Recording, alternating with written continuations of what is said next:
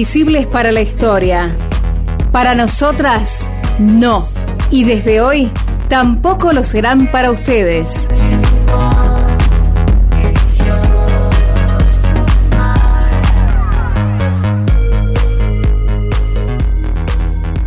Y la mujer de la que vamos a hablar hoy yo no tenía idea de que existía, como yo creo que muchísimas otras personas estaban en la misma situación y qué importante es lo que hizo y qué invisibilizada que fue realmente Nuri. Así que te agradezco mucho por proponerme conocer a Jan Baret y vamos a contar la historia de quién fue y qué es lo que hizo, ¿no?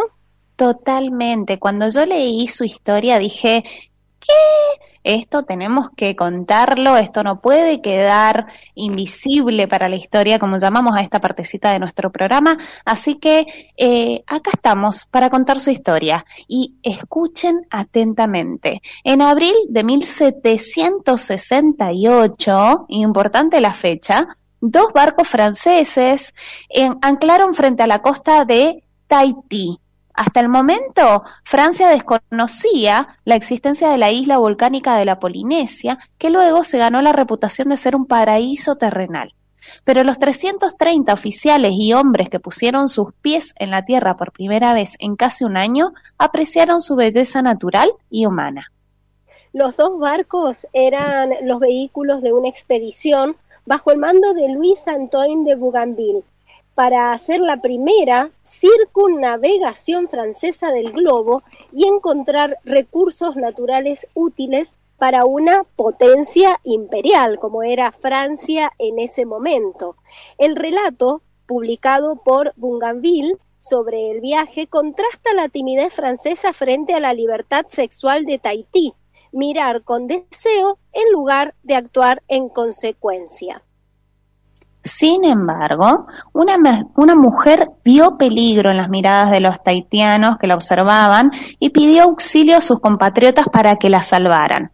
Para asombro de los franceses, esa mujer no era una isleña, sino una de su propia tripulación y no lo sabían. Como relata posteriormente Bourneville, descubrieron que el sirviente de Monsieur Commerson, el doctor, es una chica, que hasta ahora había sido tomada por un varón. Ese sirviente del naturalista de la expedición era Jean Barret, y según Bungaville, nadie a bordo de los barcos atestados lo notó durante más de un año, hasta que tocó tierra en Tahití, donde los marineros franceses fueron rodeados por taitianas y Barret por taitianos. ¿Y cómo ocurrió esto? ¿Cómo fue que llegó Jean Barret allí a Francia.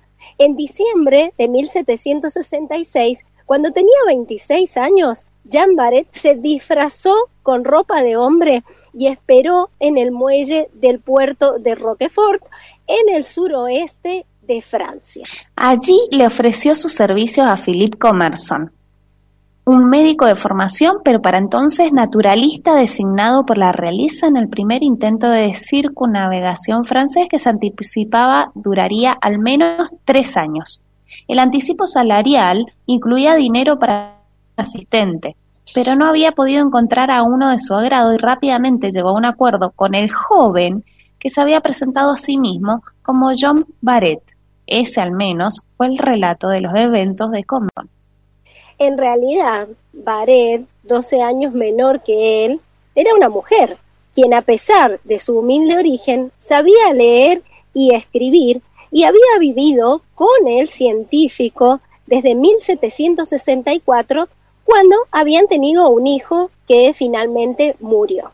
Cuando nombraron a Comerson para la expedición de Bougainville, Barrett era la opción obvia para ser su asistente, de no haber sido mujer, porque había una ordenanza real que prohibía a las mujeres en los barcos de la Armada Francesa. Entonces la pareja pensó, bueno, ¿cómo resolvemos esto? Se resuelve un problema económico porque no había para contratar a otra persona, pero fundamentalmente porque Barrett era muy valiosa en cuanto al conocimiento de la botánica.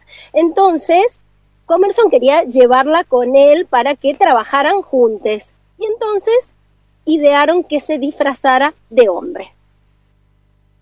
La decisión, al parecer, no se basó únicamente en el compañerismo. El testamento de Comerson especificaba que, en caso de su muerte y la supervivencia de Barrett, se le debería dar un año de apartamento compartido en París para organizar sus colecciones de historia natural, incluidas gavillas de especímenes de plantas prensadas que habían estado reuniendo desde que era un adolescente. Entonces queda claro, ¿no?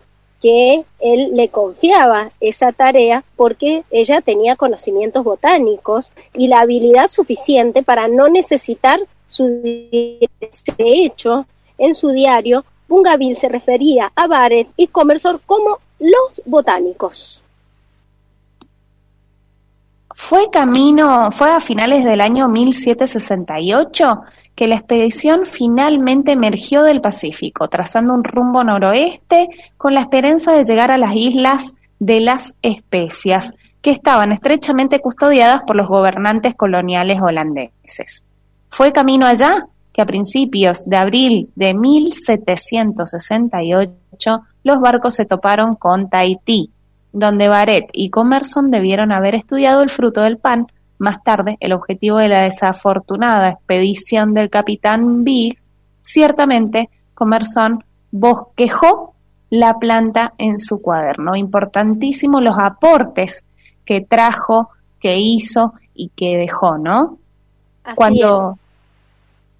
Cuando pisó suelo francés, unos ocho años después de partir, fíjense, ocho años estuvieron navegando, ¿sí? circunnavegando, como se dice, en muchos países, estuvieron por la Patagonia Argentina, donde describieron los delfines, donde describieron también los pingüinos, pero bueno, en todo ese recorrido de ocho años, cuando llegó no pudo festejar su, su, su triunfo, su regreso con nadie, ¿no? Pero seguramente el comandante Bougainville fue quien le solicitó al Ministerio de Marina el reconocimiento de esta extraordinaria mujer. Desde el primero de enero de 1785 recibió una pensión estatal por su participación en la expedición. Jane Barrett fue la primer mujer en darle la vuelta al mundo y la primera en recibir una pensión del gobierno por su contribución a una expedición científica.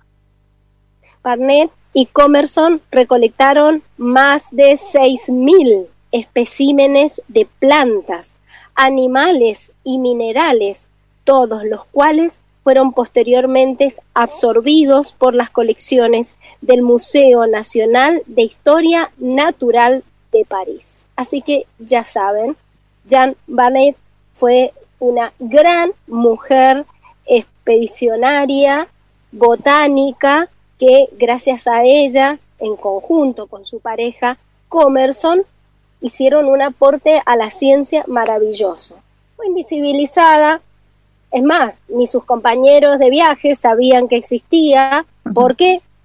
En principio, hasta que los taitianos se dieron cuenta, tuvo que ir disfrazada de varón, porque si no, no se hubiera subido a ese barco, no se hubiera podido subir a ese barco.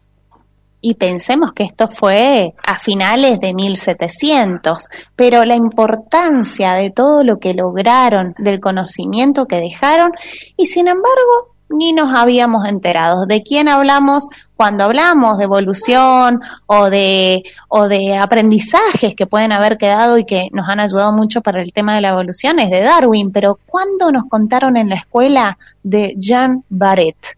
Nunca. Exacto, exacto. Quedó totalmente invisibilizada, pero a través de nuestro programa ya les estamos proponiendo, por ejemplo, viste que les decimos a nuestras y nuestros oyentes, que la ESI debe ser transversal. En biología no se puede dar biología sin mencionar a Jean Barret como un eje ¿no? que tenga que ver con el estudio transversal de la educación sexual integral, porque ahí había una mujer. Y hablar de, por ejemplo, por qué Jean Barret no podía viajar con su nombre, con su vestimenta en el barco, es visibilizar que en esa época las mujeres no tenían permitida esa tarea. porque no eran capaces, no señora, señor. Sencillamente porque no las dejaban, no se les permitía. Pero a pesar de eso, ella lo hizo y realizó así este gran aporte. Hoy es parte de nuestra historia y esperamos que de ustedes que se les quede también guardada.